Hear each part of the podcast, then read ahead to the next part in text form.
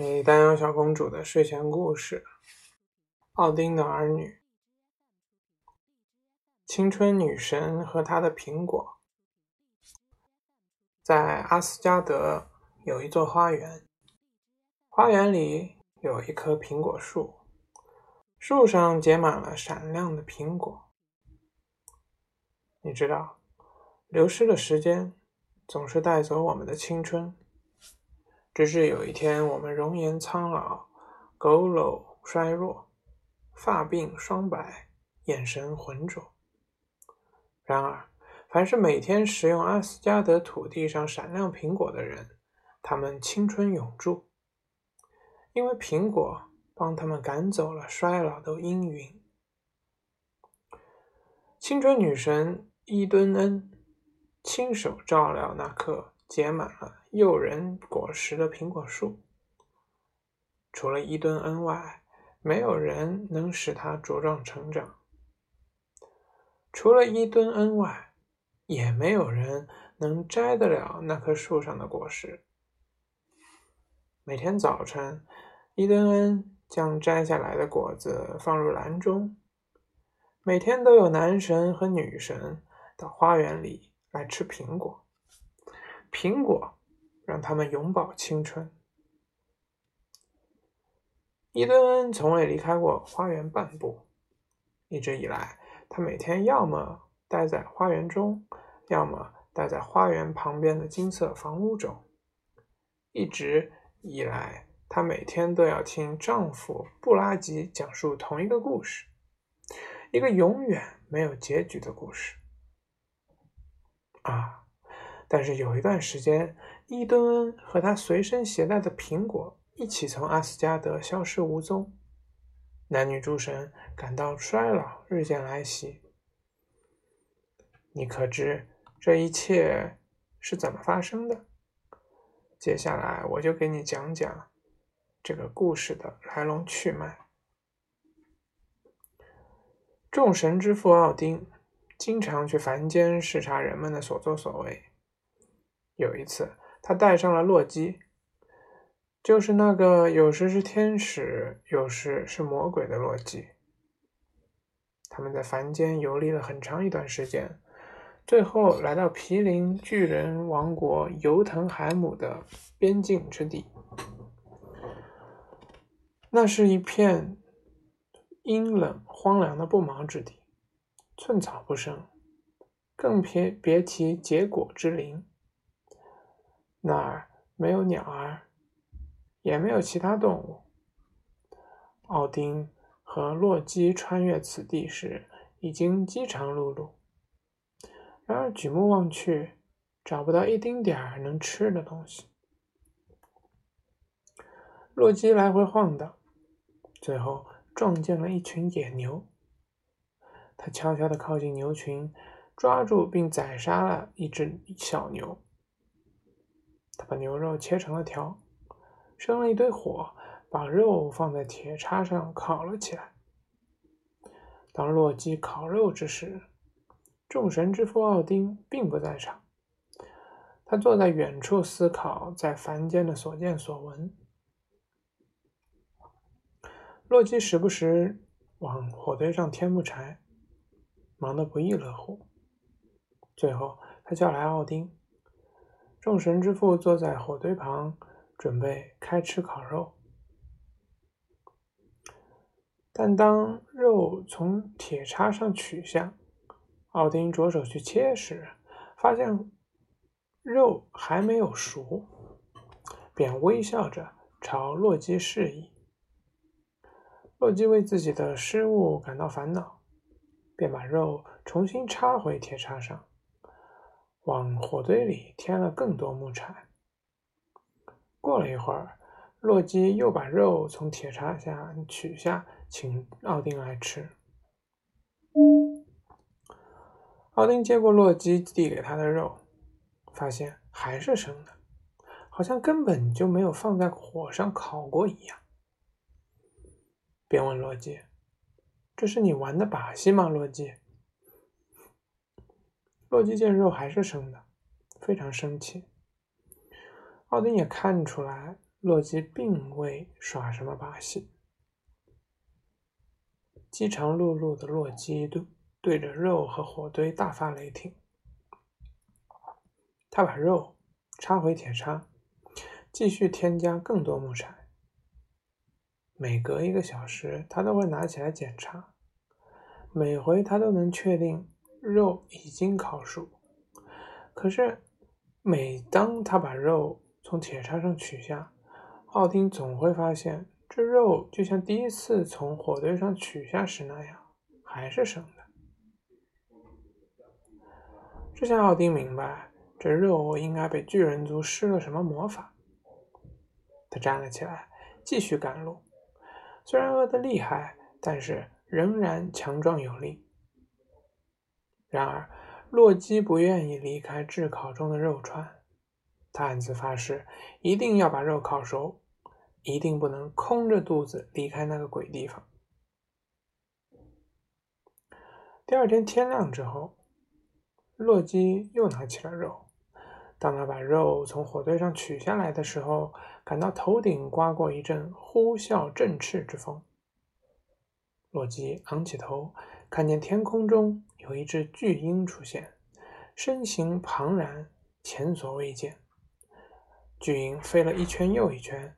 最后，在他头顶的正上方盘旋，向他尖叫喊道：“你是不是不会烤这些肉？”洛基回答说：“是的，我烤不来。”巨鹰又尖声叫道：“我可以帮你烤，可是烤好了，你得分我一份。”洛基高兴的答道：“那还等什么？”下来吧，帮我烤了它。巨鹰仍来回盘旋，直到飞到火堆的正上方。它拍打着巨大的双翼，火越烧越旺。火势之大，是洛基前所未见。不一会儿功夫，洛基把肉从铁叉上取了下来，发现已经熟透。巨鹰急不可耐地向洛基喊道：“我也有份，我也有份，把我那份给我！”他飞下来，迅速抓起一大块，立马吞进了肚子。一块肉吃完之后，他又抓起了另一块。就这样，他一块接一块的吃着。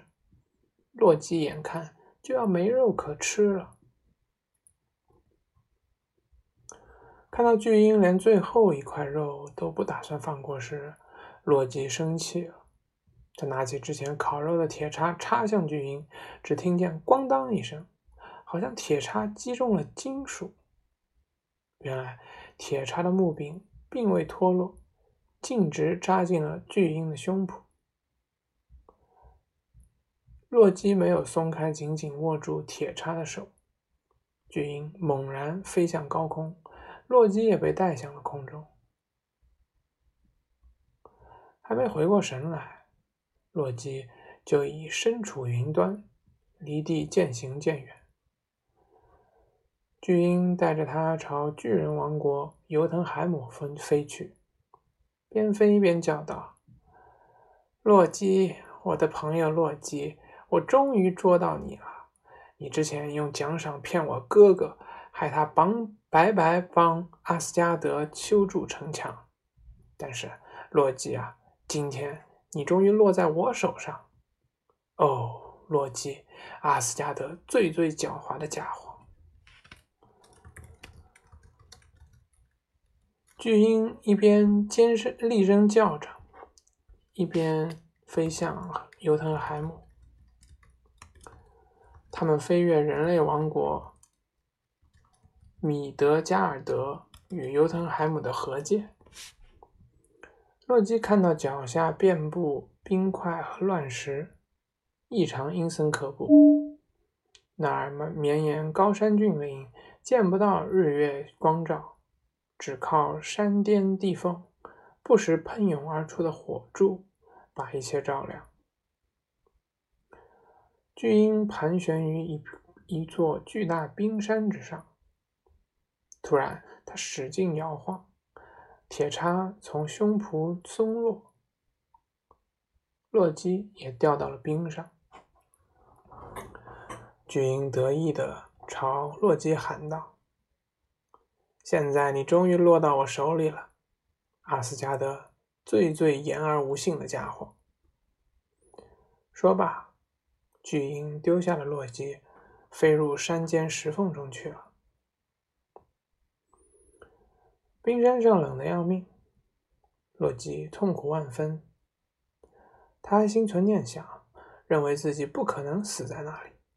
他好歹也是阿斯加德的一员，不可能是这样的死法。虽然也许小命无恙，但他感觉严寒侵入骨髓，他快要被冰山吞噬封存。一天后。扣押洛基的人现身，不过这次不是以巨以巨鹰的模样，而是现出了真身。那是风暴巨人夏季。你还是想离开冰山对吧，洛基？夏季问道。想回阿斯加德那快活之地。你在那里确实如鱼得水，虽然你只能算是半个神族出身。你的父亲是风暴巨人。哦，那我可以离开这座冰山了吗？洛基问道，脸上泪水已经冻结。如果你愿意付我赎金，那你就能离开冰山。夏季回答：“给我弄些伊顿恩篮子里的苹果作为赎金。”洛基为难的说道：“夏季，我不能给你拿伊顿恩的苹果。”夏季甚感不快。“那你就在冰山上待着吧。”说罢，他走开了，留洛基一个人在冰山上瑟瑟发抖，寒风凛冽，如刀刺骨。不久，夏季又来找洛基索要赎金。洛基只能无奈的答道：“我真的没有办法从伊顿恩那里弄来苹果。”巨人坚定的说：“洛基，你有那么多鬼主意，一定有办法的。”于是，洛基说道：“伊顿恩虽然能好好守护苹果，但终究还是头脑简单。我能想办法引他到阿斯加德城墙外来。”只要他出来，就一定会带上苹果，因为他平时除了把苹果分给男神女神吃之外，其他时候苹果从不离身。巨人激动地说：“你一定要把设法把伊顿恩引到阿斯加德外面来，只要他一出来，我就能把他的苹果弄到手。若基，我要你对世界之树起誓，说你一定会把伊顿恩引到城墙外面来。”发誓吧，只要你照办，我会放你走的。我对世界之树伊格拉德拉希尔起誓，洛基说：“只要你能带我离开冰山，我一定会把伊顿恩引出阿斯加德的。”说时迟，那时快，夏季变身为一头巨鹰，用爪子抓起洛基。带他飞越巨人王国尤腾海姆和人类王国米德加尔德的分界之河，把他放归米德加尔德之地。洛基于是动身返回阿斯加德。此时，奥丁早已返回阿斯加德，将洛基设法煮熟被施了魔法的牛肉之事告诉诸神。诸神想到罗洛基穷尽一切伎俩，仍然劳而无功，腹中空空，不禁哈哈大笑。当他们看到洛基回来时饿如虎狼，认为这仅是因为他久未进食，并无他有。他们更加肆无忌惮地嘲笑他，但还是把他带进宴会厅，给他最好的食物，配上从奥丁酒杯里斟出的美酒。宴会结束以后，诸神们像往常一样前往伊顿恩那里吃苹果。伊顿恩坐在通往果园的金屋中。要是凡间有人曾经目睹过他的容颜，在如此美丽、如此善良的他面前，一定会不觉忆起自己往昔的天真无邪。他的眼睛如天空般湛蓝澄澈，他的笑容明媚无邪，好像沉浸于昔日所见所闻可爱之物的回忆之中。那一篮子色泽饱满的苹果伴他身边。伊顿给男女诸神各发了一个苹果，诸神们听吃了苹果，想到自己永远不会变老，都非常高兴。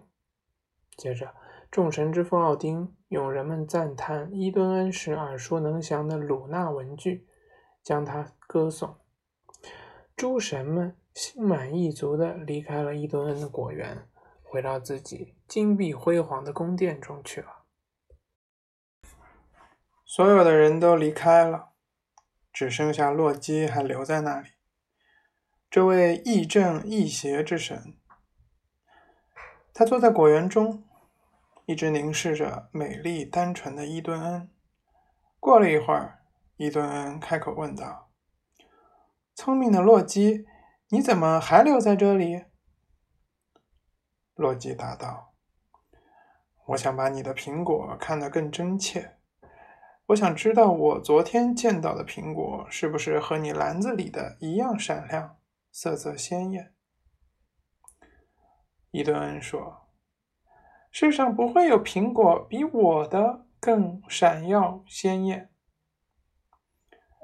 洛基说：“我昨天看到的苹果比你的还要耀眼，香味也比你的更加诱人。”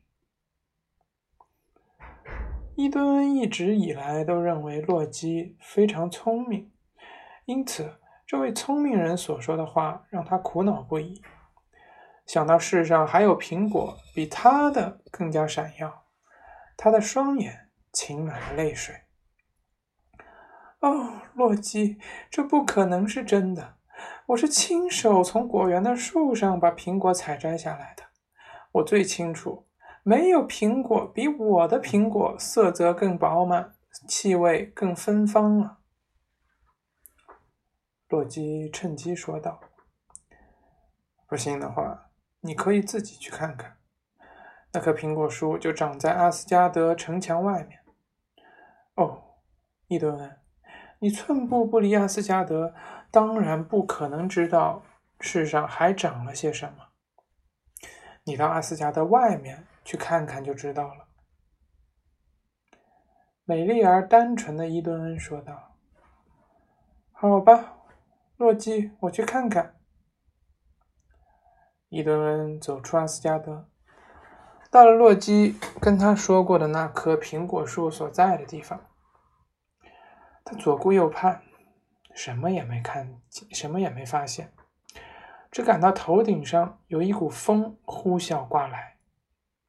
他抬头仰望，看到一只巨鹰在头顶盘旋，身躯之大，前所未见。伊敦恩赶忙朝阿斯加德城门退去。这时，那只巨鹰朝他直扑过来。伊敦恩感觉自己被什么抓住，带离了地面，远离了阿斯加德，越飞越远。远离了米德加尔德人类王国，朝遍布岩石和积雪的尤腾海姆飞去，飞越了那条在人类世界和他的出生地巨人王国之间奔流之河。最后，巨鹰带他飞进了一座山的裂口处，把他丢入一个巨大的洞穴，地中喷涌而出的火柱。照亮洞穴深处，巨鹰松开了紧紧抓住伊顿恩的爪子，他无力地瘫坐在洞穴的地上。巨鹰的翅膀和羽毛纷纷脱落，伊顿恩这才发现，夺走他的是一个可怕的巨人。伊顿恩惊恐的大喊：“哦！”你为什么把我从阿斯加德带到这个山洞里来？”夏姬得意地说：“这样我就能吃到你的苹果了。”伊顿恩愤怒地说：“想得美！我绝不会把苹果给你的。你把苹果给我，我放你回阿斯加德。”不不，绝不！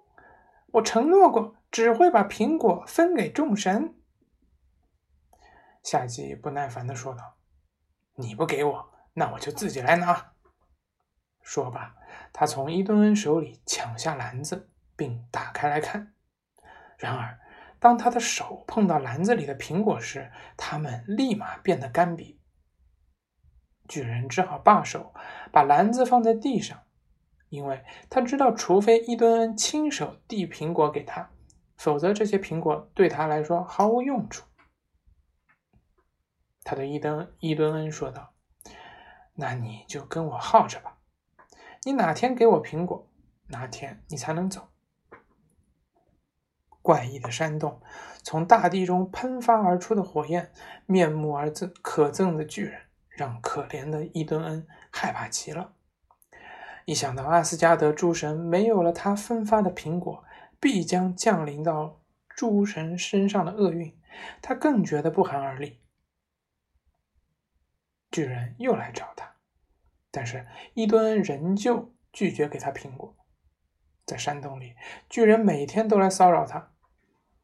伊顿恩越来越害怕，因为他在梦中看到阿斯加德诸神去了他的果园，没有人给他们苹果吃，他们能感受到彼此正日渐衰老。事实确如伊顿恩梦中所见，阿斯加德诸神奥丁和托尔、霍德尔和巴德尔、提尔和海姆达尔、维达和瓦利。他们和弗利加、弗雷亚、南娜、西弗一起，每天都去他的果园。不过，再也没有人摘下果园中的果子。男神女神开始出现变化，他们的步态不再轻盈，脊背不再挺拔，双眸也不再如露珠般明亮。他们能从彼此身上印证这种变化。衰老的厄运正降临到阿斯加德诸神头上。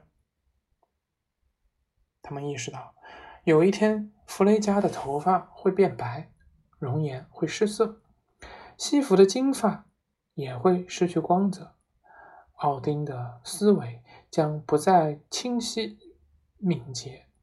托尔也不再有足够足够大的力气随意举起并挥舞他的雷锤。意识到这点，阿斯加德诸神黯然神伤。对他们而言，原先金碧辉煌的城中的一切，似乎都变得黯淡无光。能给诸神带去青带去青春、气力、神采的苹果的主人去了哪里呢？诸神找遍了整个人间，也没发现伊顿恩的任何踪迹。奥丁反复思量，想到了一条能找到伊顿恩所在之地的妙策。他召唤自己的两只神鸦尤金和莫宁，这两只乌鸦在人间和巨人王国间来回穿行，古今未来之事。他们无所不知，无所不晓。对了，尤金和莫宁这两个名字的本意分别是思想和记忆。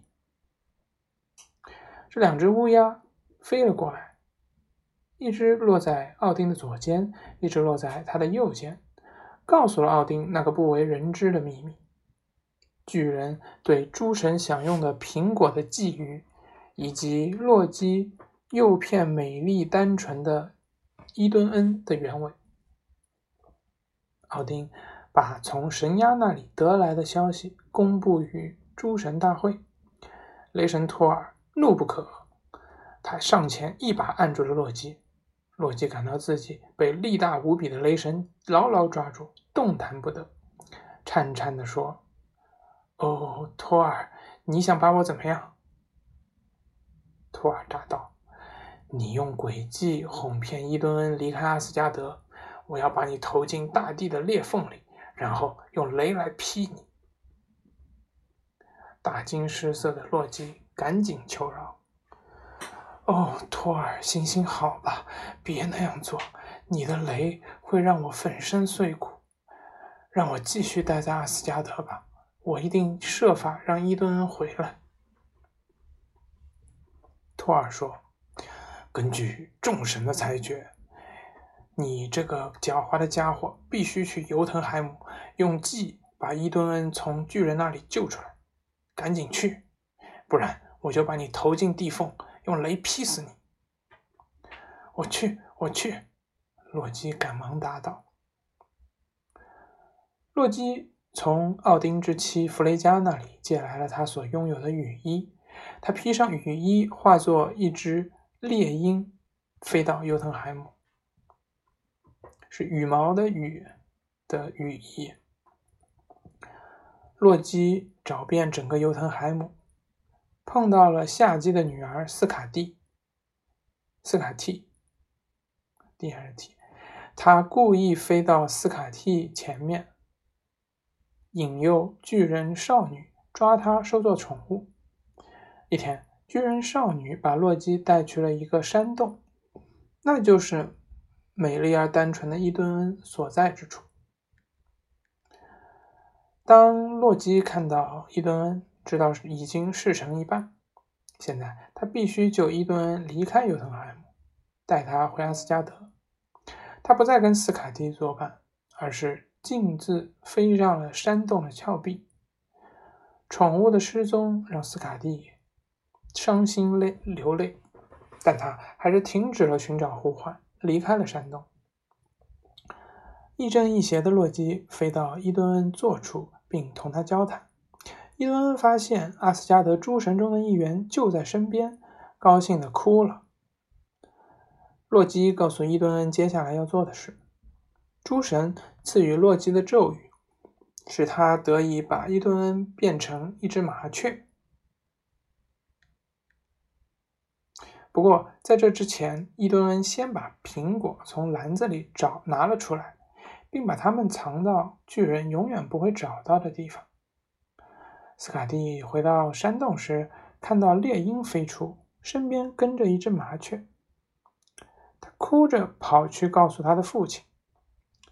夏姬知道那猎鹰就是洛基，而麻雀就是伊顿恩，他立马化身成巨鹰去追他们。